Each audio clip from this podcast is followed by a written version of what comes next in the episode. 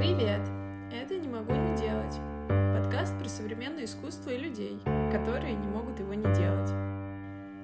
А это я, голос подкаста, кураторка и художница Тихомирова Даша. И я тут, как вы понимаете, потому что не могу не делать этот подкаст.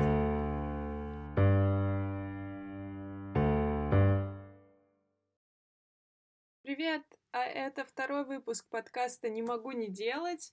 И сегодня я познакомлю вас с художником, стрит-артистом и моим другом Кириллом Стефановым. Подробнее о работе Кирилла вы можете узнать в его инстаграме. Ссылку я прикреплю в описании к этому выпуску. А кем Кирилл себя считает, он, пожалуй, расскажет сам. Что я самый великий и ужасный, вот это? Естественно, конечно, да. Повелитель баллончиков и царь кистей с валиками. Да, и еще а, этих а, освежителей воздуха. Да, это вообще моя, кстати, любимая работа. К сожалению, мои соседи не очень довольны, ну, соседи по мастерской, довольны запахом. Я сказал, ладно, уберу. Блин, она просто непризнанная. Она непризнанная, абсолютно, абсолютно верно. Вот нету признания пока. Ну, то есть она обогнала свое время. Э, как сказал э, Стас, я помню, на открытии, я говорю, и вот она как бы выдает запах. Запах отелей, путешествий. Я говорю, ну, запах искусства. Он говорит, ну да, туалетный запах. Ну, а вот если так по чесноку, то ты когда там с людьми знакомишься, ты им как представляешься? Вот ты говоришь, ты кто? Э, ну, я вообще всем говорю, что я художник. Э, и потом все говорят, о, ты типа рисуешь картины? Потому что э, когда ты, тебе нужно говорить, что ты художник, чтобы люди понимали именно профессию, дальше говорю, что я занимаюсь типа современным искусством, а я потом еще добавляю сверхсовременным.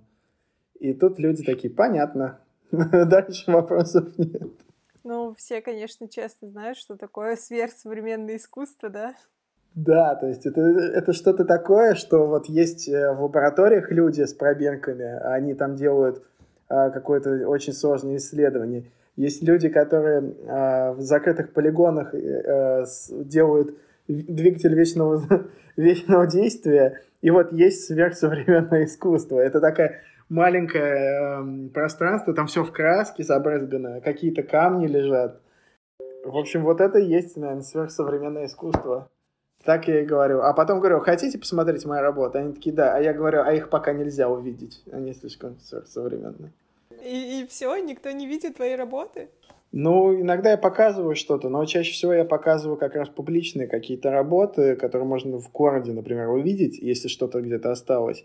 И, ну, чаще всего они есть просто в Инстаграме том же самом. А, потому что работу из Румынии или Вены я не могу так э, как бы показать вживую, отвести человека. А в Москве работ, мне кажется, на улице моих, ну, там, может, осталась одна какая-нибудь где-нибудь на фабрике или ну, в какой-то закрытой э, такой э, творческой обстановке, кластере творческом.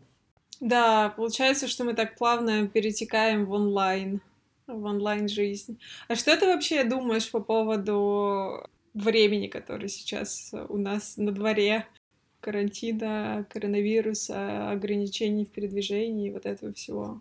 Что, пост-ковид, да. до ковид, пост-интернет это год 2009, 2010, а вот, вот сейчас постковид. Вообще вирус нам показал, насколько мы как бы разъединяемся очень быстро. Как мы отгораживаемся, и что другой становится врагом. Боязнь другого человека, э, который несет в себе другого и так далее. А, но в какой-то момент опять все схлопнулось, перевернулось, и у людей отключилась вообще боязнь. Все побежали просто сломя голову, и теперь вообще ничего не понятно. Я не понимаю, в каком состоянии сейчас общество, э, какой у него запрос. Не то чтобы я делаю под запрос общества, мне просто ну, интересно наблюдать над тем, как кто с кем взаимодействует. И сейчас мне ничего не понятно. То есть обычно я вижу какие-то там э, сдвиги, движения, потоки, как люди едут в регионы, делают там проекты или там начинают открывать маленькие какие-то пространства. А сейчас вся, вся среда говорит о том, что у всех все непонятно. Кто-то закрывается, кто-то пытается что-то открыть, но по большей части больше шума какого-то такого в, в цифровом формате, и в физическом формате его почти не существует, ничего, ничего нового. Ну, возможно, но при этом тебе не кажется, что вот этот такие вылазки бесконечные э, всего арт-сообщества при первой возможности, они как бы также констатируют обратное, то, что людям нужен офлайн э, так же сильно, как он нужен э, был им до ковида, или, может быть, даже сильнее. Просто пока нету возможности для этого офлайна, таких же, какие они были раньше. Безусловно, мы будем очень скучать и по, по тому привычному подходу, как, как вышел, встретился, пообщался, получил а, социализацию и пошел домой. Но мое предположение, что мир вот как бы поменялся и все. То есть теперь мы просто будем классно вспоминать э, то, как это было раньше, так же, как мы вспоминаем, как кто-то там качал картинку по там 10 минут на первом интернете, на модемном. То есть это такой с, с налетом приятных воспоминаний, но при этом как бы вот, вот как бы теперь вот так. Да, ну вот смотри, для меня э, те выводы, которые ты сейчас сделал, они говорят о том, что нужно скорее там художникам уходить в digital, потому что офлайн уже не вернется. Или э, какой вот ты, ты бы видел из этого выход вообще для всей среды, для, для всего вот сообщества? Мне кажется, просто то, чем занимались люди до ковида, оно требует сильной реформации и пересмотра. Например, тот же самый Public Art, который запускал джентрификацию, потоки туризма и так далее. А, мне кажется, он менее актуален теперь. Может быть, вообще не нужен. Абсолютно. Потому что э, сделать... Ну, я имею в виду именно тот public art, который э, направлен на прослойку людей, которые занимаются, в принципе, туризмом, как art hunting ом, или туризмом как photo hunting, такой Instagram hunting. Типа вот сняться с этой работой, быстрее к, к этой работе прибежать сфотографироваться и так далее. То есть вот э, такой вид туризма, мне кажется, он уходит, а он был одним из самых прибыльных. И этот весь сегмент людей, они будут ну, снимать фотографии чего-то другого, не искусства. Следовательно, мы потеряем потребителя такого контента, как паблик арт развлекательный, и новый паблик-арт будет, я думаю, в духе э, хэппинингов. Как ты себе это представляешь? То есть будут сходки людей, например, что на входе э, в какую-то зону там все будут сдавать тест, и потом что-то будет происходить. То есть благодаря тому разделению на э, людей, которые прошли тест и не прошли тест, тест, я имею в виду тест на корону или тест на другое заболевание, мы думаем, что как вот есть постковидная эпоха, но также возможно, что через год будет постковидно что-то еще, ковидно-коревая эпоха и так далее. То есть вирусы сейчас могут дальше входить в нашу жизнь.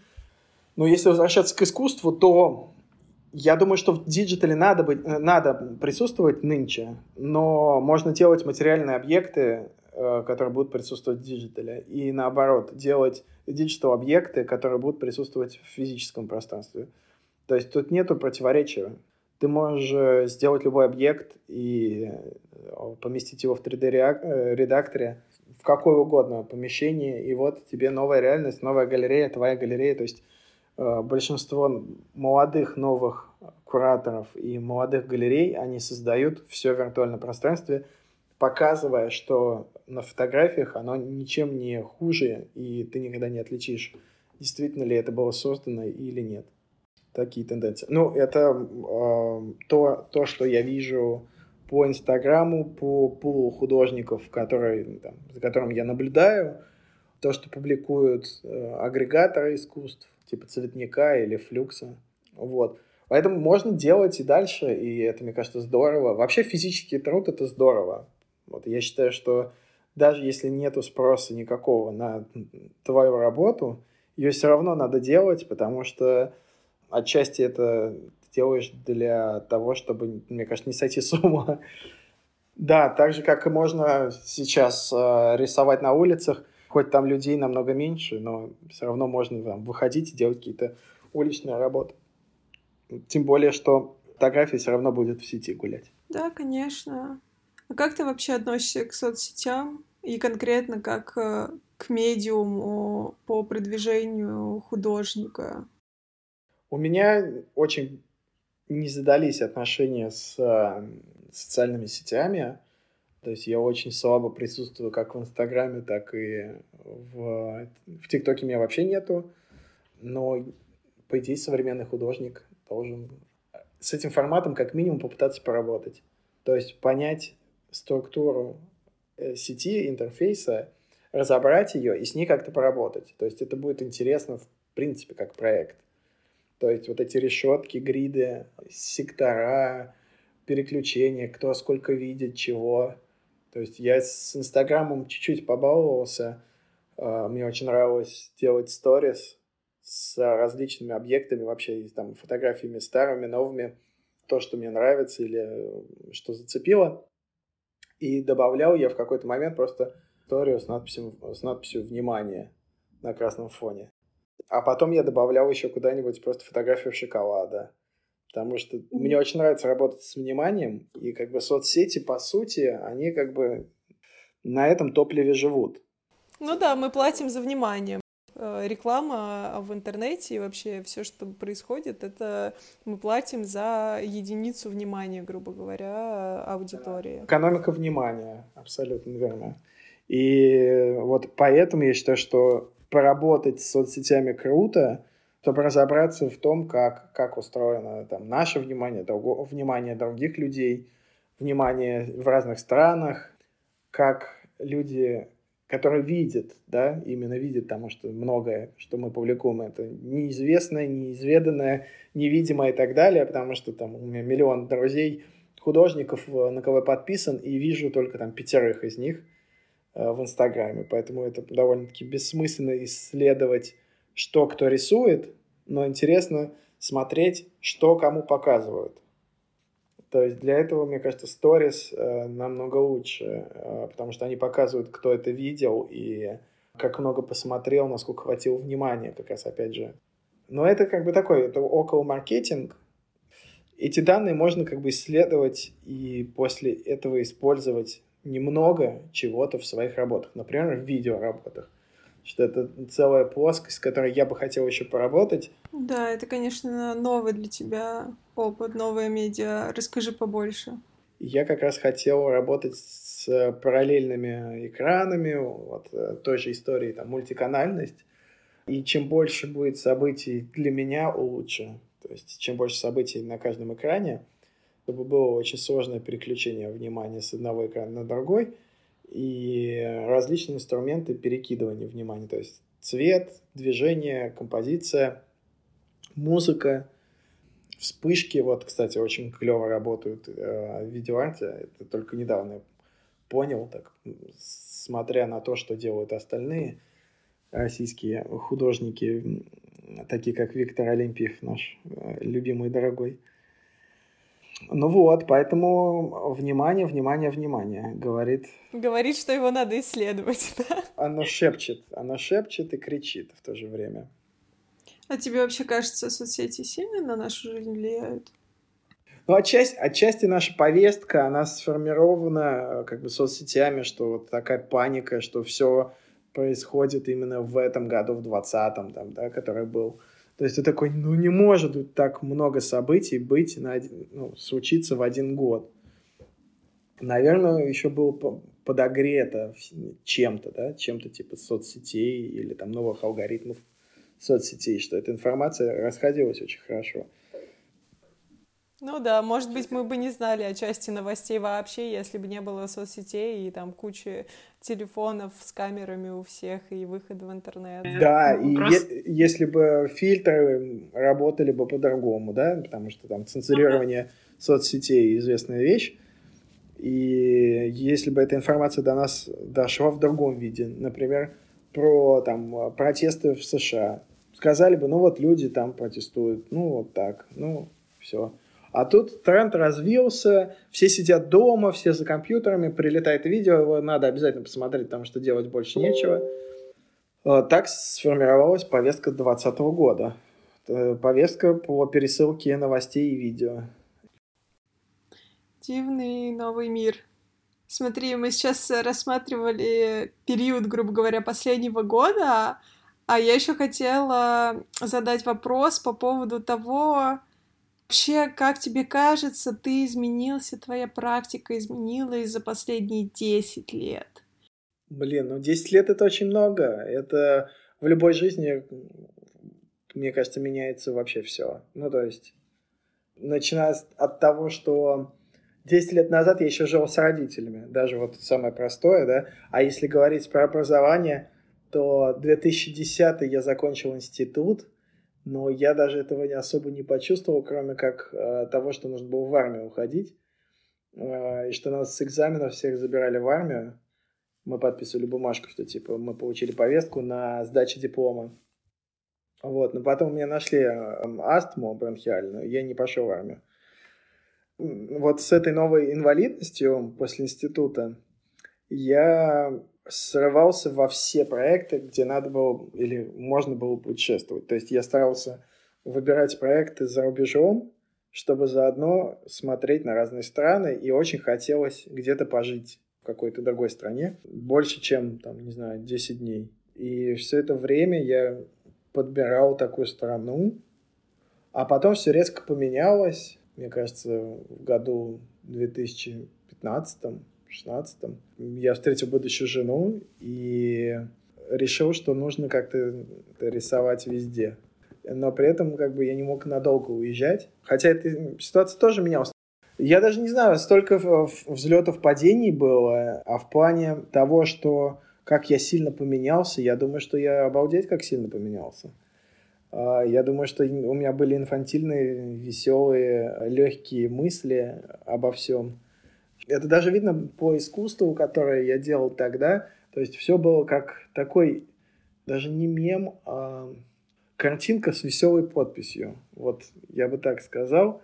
Те вещи, которые мы делали в составе вот Zook Club, мо- моего коллектива, арт-группы нашей, они все похожи на такой мем тех лет. 2011 год — это, по сути, перед волнениями политическими и мы уже катались по каким-то странам.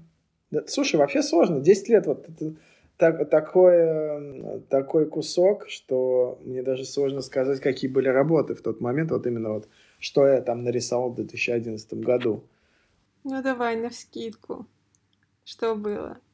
По сути, мы рисовали в Екатеринбурге, ребята ездили в Индию, а, мы ездили вот, мы, э, мы ездили в Вену. Мы ездили в Вену, и потом на следующий год мы ездили в Вену, по-моему, все вместе и сделали там гигантский проект. Ездили в Вену, в Екатеринбург еще раз, я смотрю. Да, вот. Вена, Екатеринбург, Екатеринбург. Артовраг это Викса. Мы делали для Сникерхеда витрины. Слушай, ну вот, ну тебе кажется, эта практика сейчас э, продолжается для вас? Или нет? Или для тебя? Нет, абсолютно нет. Э, все выросли, у всех запросы, кстати, другие. Запросы сильно поменялись, и э, выхлоп хочется, наверное, другой, другого типа. Может быть, удалость какая-то осталась, вот такая типа хулиганство, но оно как-то так завуалировано, замазано немного. Я бы сказал, что нет какого-то такого вызова в работах, а вызова традиционного хулиганского, такого мемного. Типа вот такой мем про что-то, что произошло только что. И работы сильно перевернулись в сторону критики, там, не знаю, десятилетия, двадцатилетия, а не там, последних двух недель. То есть нету таких работ, которые прям на злобу дня, которые там сегодняшние, завтрашние. А в 2011 году мы точно такие работы делали, что вот есть какая-то повестка, э, например, вот когда были на Сахарова митинги, мы делали свою работу, никто нам ее не заказывал, мы рисовали там какого-то медведя, который э, сидит на пачке денег, и там все друг у друга воруют деньги из карманов, э, какие-то политики были нарисованы. Но на простыне, мы эту простыню там как-то там накинули на рекламный баннер на площади, и там какие-то фотографии есть. В общем, был такой всплеск социального протеста, я помню, все объединялись, как раз это был очень мощный с точки зрения объединения момент. Сейчас такого нету точно, что вот давайте все вместе соберемся, сделаем один проект все вместе. Вот, вот сейчас, смотри, я вот такую штуку делаю, а я вот такую. Ну, понятно. А почему ты это рисуешь? Да, вот мне нравится в последнее время, как выглядит там лотос на, на воде. А, понятно. А я вот рисую людей, которые в горах тусуются. Ну, понятно, здорово сказать, что это как-то неправильно, да, по-моему, это по возрасту. Просто мы чуть-чуть еще успокоились, в каких-то моментах что-то увидели, в каких-то ситуациях побывали, и теперь менее разбрасываемся временем. Вот смотри, вы сейчас такое, получается, поколение 30-летних. А как тебе кажется, поколение 20-летних, которым сейчас 20, они отличаются от вас? Вот прям так, чтобы я такой, о, у этого 20-летнего открывается выставка, обязательно пойду. Такого нет, хотя часто бывает, что я за кем-то слежу, а потом только оказывается через, там, не знаю, полгода я узнаю, что этому человеку, там, не знаю, 25 лет, а мне казалось, что ему там 35 уже давно. Ну, то есть по работам, грубо говоря, они довольно-таки э, взрослые выглядят. Но скорее мне не очень близки 20-летние, потому что я себя в каких-то моментах узнаю в них, то, то, чем мы занимались, и понимаю, что ну, им от этого кайфово, а мне 30-летнему от этого вообще не интересно никак. То есть мне сосед э, по мастерским, один из соседей, э, ему 23, по-моему, года, и он мне рассказывал, как э, вот он был вчера в клубе, и говорит, такую девочку увидел, вообще кайф. Ну, просто красотка, вообще. Она мне телефон дала, я такой, да-да, клево, клево. Он такой, вот, вот, вот. А потом мне показывает фотографию, еще говорит, вот, посмотри, какая красотка. А там девочка, ну, она мне, по сути, как дочка. Вот я как бы даже как женщину не могу в ней увидеть, потому что она дочка. Вот прям сразу же, чья-то дочь. Я такой, понятно. Я говорю, здорово. Он говорит, ну вот я вот с ней теперь хочу встречаться. Ну, то есть у меня диссонанс уже даже в таких каких-то житей, житейско-бытейных вещах, а искусство, мне кажется, как бы сильно выходит из того, чем ты живешь. То есть, если ты любишь э, ездить на велике, ходить в горы и вообще бывать на природе, то у тебя мотив природы на самом деле будет прослеживаться там как солнце там блестит, ну, на чем-то, да, какие-то блики, какие-то дуновения ветра, вот какая-то жизнь, смерть, вот это все в работах. А когда тебе 25, ты такой, типа, бары, свет, э, тусовка, какие-то там дикие волки, что-то такое э, субкультурное. В общем, все символы субкультуры, они вот запихиваются к 20-летним в работы, и они с них прутся. Ну, то есть, естественно, что каждое поколение чуть-чуть меняется. Например, вот интернет сильно поменял татуировку, мне кажется, 20-летних. Потому что раньше делали какие-то такие татуировки в духе рэп. То есть я помню прям много знакомых, кто сделал какие-то татуировки Tag Life и что-то типа того. А сейчас у всех такие почеркушки, как будто бы они ногой это себе набивали. И ну вот такие татуировки теперь. Да, Кирилл, а я хотела еще спросить, вот смотри, ты говоришь все равно как будто больше про какой-то визуальный контекст, э, чем про концептуальный. А в концептуальном плане твои работы как изменились? И, ну вот, помимо того, что тебе кажется, что они сейчас уже более такие безвременные и не в конкретный момент, да, актуальные, а скорее больше на 20-летие. А как тебе кажется, что вообще поменялись ли просто контекстуально работы твои? То есть интересы твои поменялись. Вот мы говорили про внимание, про то, что это сейчас тема, которая тебя интересует. Что еще такого тебя интересует? Что, допустим, о чем ты не мог подумать даже там 10 лет назад? Наверное, то, сколько можно наблюдать, э, вот сколько можно смотреть на работу какую-то. То есть как долго она тебя, насколько она тебя затягивает. Еще появилось понимание того, что многое не такое, как кажется. Тоже мысль звучит так немного радикально, но при этом обыденно, но я ее как-то раскусил, эту штуку, что вот многое не такое, чем кажется.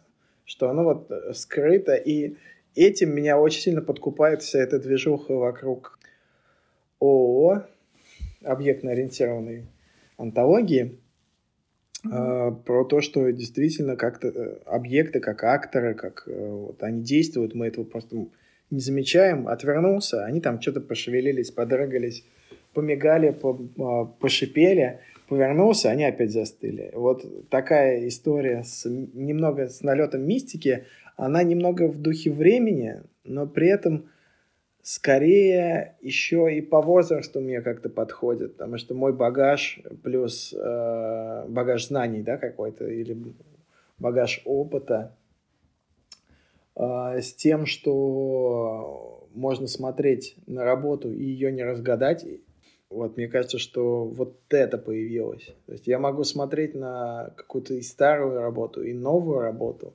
а, одинаково долго. И еще, кстати, мне начали очень сильно нравиться работы старых мастеров. Ну, то есть вот прям нравится так, чтобы прям я могу стоять, и эта работа меня прям поглотит. И я могу там, не знаю, 15-20 минут постоять. Это, в принципе, роскошь. А вообще на работы, по моим так э, беговым взглядам а, и оценкам и исследованиям уделяется в галерее чудо, если от 6 до 15 секунд. Поэтому 15 а, минут смотреть на работу – это роскошь непозволительная нашему времени, но вот я ее как-то прочувствовал и с удовольствием наблюдаю, когда есть возможность, когда располагает к этому атмосфера и создается вот какое-то таинство между мной и работой, или мной и помещением, в котором работа находится. Иногда архитектура дает больше, чем сами работы, в которой они размещены. Да, абсолютно. Вообще друг, другую, может, другую оптику дать. Да, а еще новая ступенька, там, новая... Рассматривая себя рядом с этими работами, тоже интересно. Как ты их дополняешь mm-hmm. или как они вылазят а, отчасти это чуть-чуть перекликается с историей про внимание, которой я работаю, потому что мне нравится, как вот работа развешенная, и как они друг с другом борются за то, что ты на них посмотришь. Они примерно как дети в социальных сетях. Я очень танцую, нет я. Но также работы э, смотри на меня дольше, нет на меня. А у меня вот такие краски, а у меня тут композиция там кверх ногами, а у меня композиции вообще диссонанс, а у меня идеальная композиция. Ну вот как-то так. И вот эта фишка с запахом, мы с тобой что-то говорили, да, в начале, а, работа на самом деле частично под, поддерживает эту историю, что вот она так, настолько хочет, чтобы поглотить твое внимание, что она же выделяет запах. Что запах это вообще что-то странное в галерее. Нестандартный запах. Желательно, чтобы он был нестандартным, но я использовал более-менее стандартный туалетный. Ну, какой-то освежитель воздуха. Best Scent of Flower. Вот, и как бы запах, он очень клево уводит тоже в сторону куда-то тебя. Еще может влиять на тебя. Зритель появился в помещении, вдохнул запах и может переместить тебя из этого помещения еще куда-то. Это mm-hmm. удивительное влияние объекта на тебя. При том, что вроде как он, он же вроде как без души, да? Значит, это же камень, он без души. А оказывается, нет, вроде как и камень может э, на тебя повлиять. И влияет постоянно. И все мы находимся в взаимосвязи.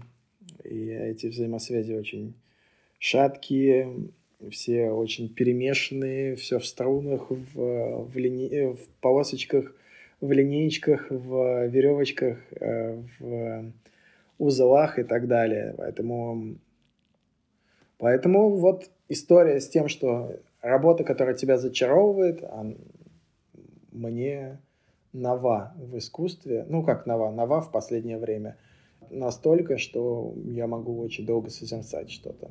Угу. А расскажи мне про трех людей, которые влияют на тебя и вот на твое творчество. И это могут быть художники, философы, дети. Это ребенок, это ребенок и мой внутренний ребенок.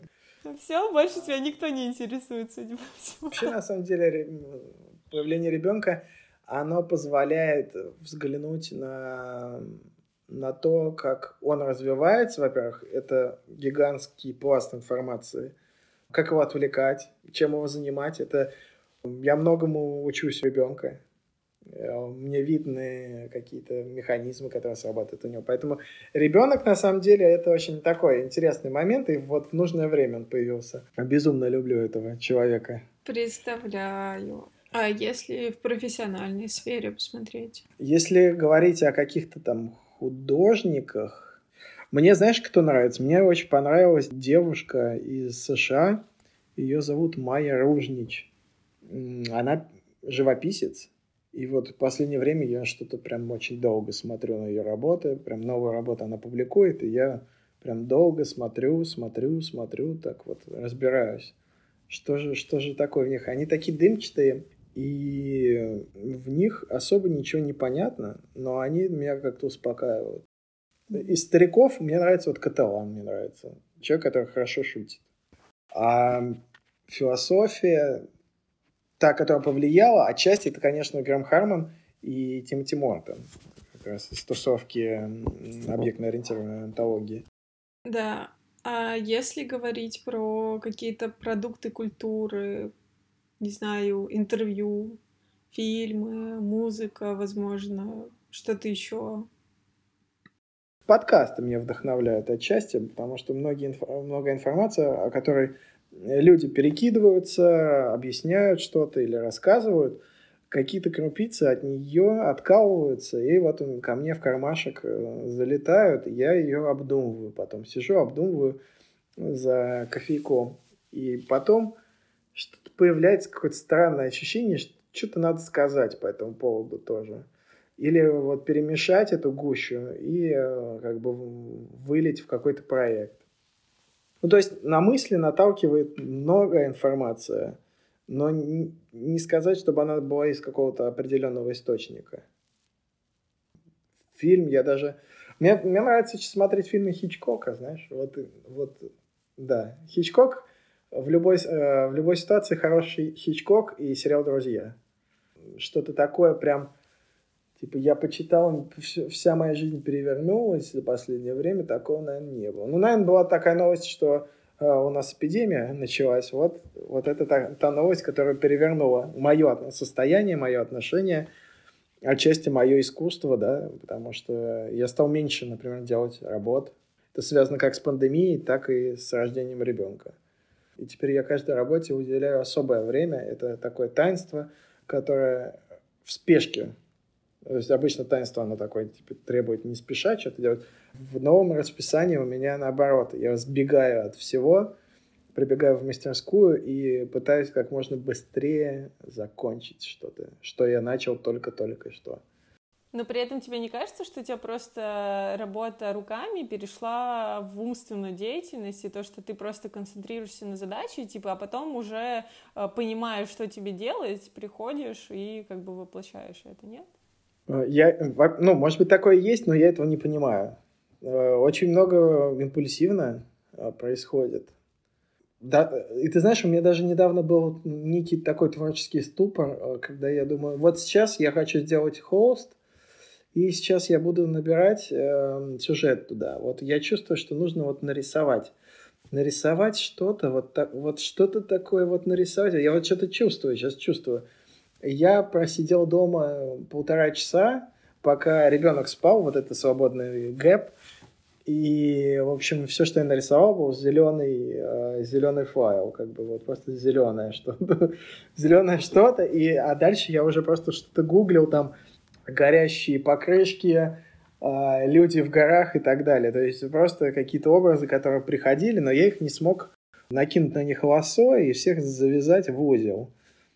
Получилось пусто, но спустя три дня я что-то такое похожее на новую работу сейчас уже сделал. Что же, что еще? Что еще мы... Что мне нравится сейчас, да? А вот что тебе нравится? Скажи, что вот, что тебя сейчас вдохновляет? Слушай, меня вдохновляют, безусловно, художники. Как бы мне кажется, это вообще бесконечный э, мой э, э, такой э, колодец мой личный. Вот, потому что общаясь с художниками или там смотря какие-то лекции, артистоки, я а, вообще вдохновляюсь, и у меня появляется куча сразу идей. Вот. Ну, плюс э, природу, вот как ты говорил, что люди, которые любят там горы и все такое, оно вот меня почему-то вообще не вдохновляет. То есть я вижу красивое место и думаю, блин, ну, наверное, было бы классно здесь сделать какой-нибудь минималистичный объект. Но больше меня это вообще никак не, не, ну, как бы не цепляет. Вот. Ну, и, ну, нет, безусловно, конечно, книги. Э, без этого никуда, причем разные, а, там, начиная с исследования там, языка, а, внимания, психологии, э, вот, и заканчивая каким-нибудь фэнтези. Ну да, да. Вот я просто пытаюсь вспомнить художественное что-то. И все, что я читал более-менее близко к художественному, это про путешествие по странам. Ну, то есть это такое документально-художественное. Брюс Чатвин мне очень нравится. Это такой журналист, а, англичанин, который просто проехал весь мир и умер, по-моему, в 50, что-то типа того, от СПИДа. Но до этого успел написать где-то пять книг у него. Ну, на русском три.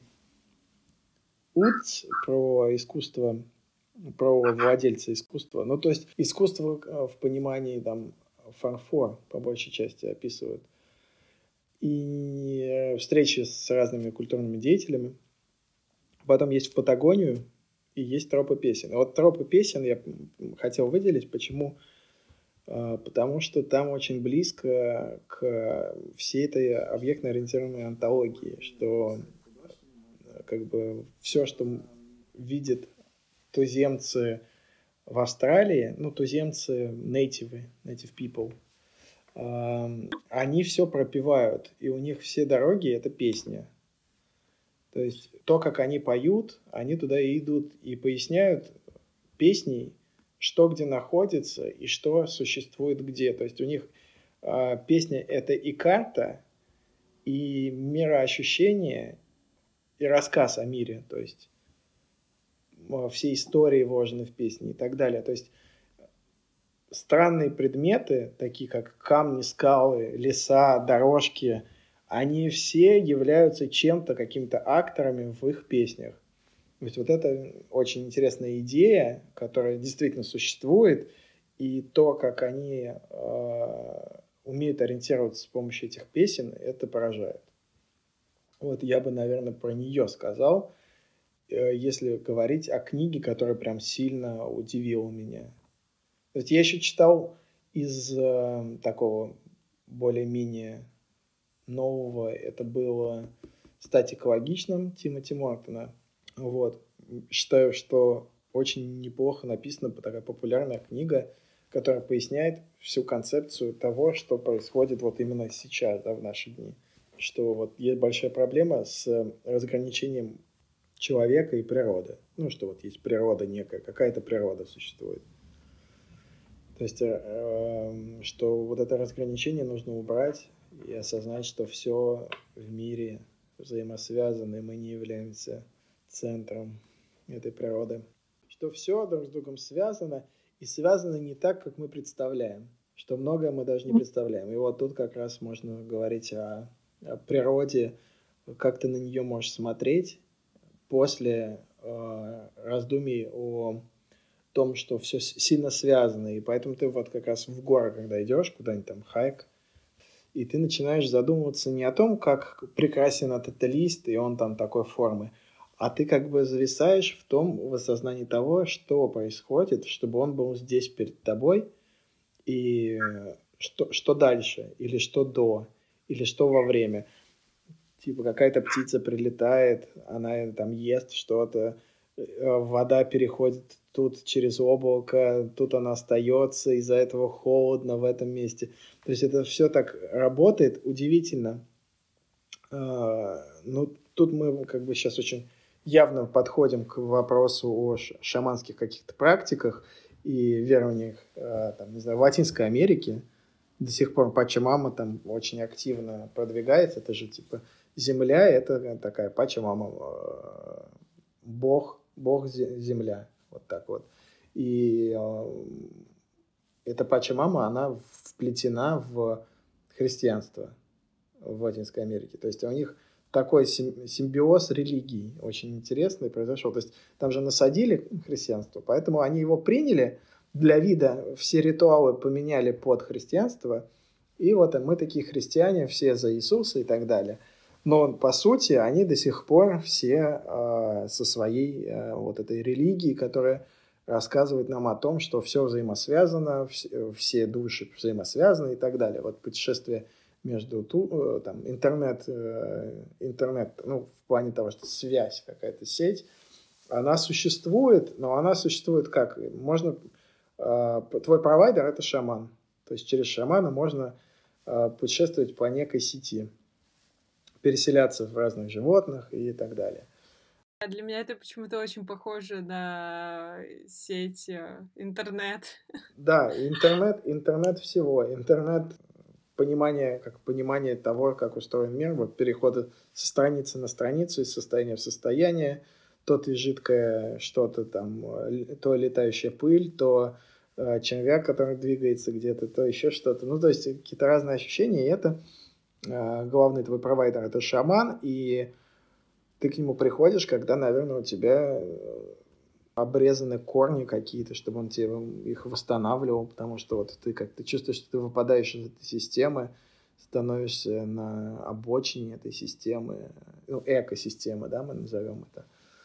Вот в искусстве, мне кажется, многие современные художники об этом говорят, но они часто говорят о травме, то есть о травме, вот, я считаю, что это травма, это как раз травма, когда тебя выбивают из этой системы, обрезают корни и так далее.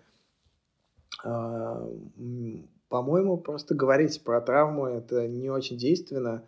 Эм, травму надо как-то лечить, восстанавливать связи. Поэтому мне очень нравятся практики всякие шаманские тоже. Я думаю, что нам надо завершать потихонечку. И последний вопрос у меня будет, как ты бы закончил три предложения, которые начинаются со слов «я хочу». Я хочу... Я хочу спокойствия, наверное. Я хочу энергии. И я хочу здоровья. Ну, какой-то лозунг. Мне кажется, спокойствие, энергия, здоровье нормально звучит. Можно даже на больших транспарантах это написать «я хочу». Блин, спасибо, Кирилл, большое. Мне кажется, это был очень Интересный разговор. Ну, вообще приятно Интересно. поболтать, да? И мне кажется, мы, мы не обсудили даже половины того, что мы хотели. Зато обсудили что-то другое. Ну да, да, да. Ну, это нормально. А, это же а, стиль общения. Мы немного в клиповом мышлении с тобой.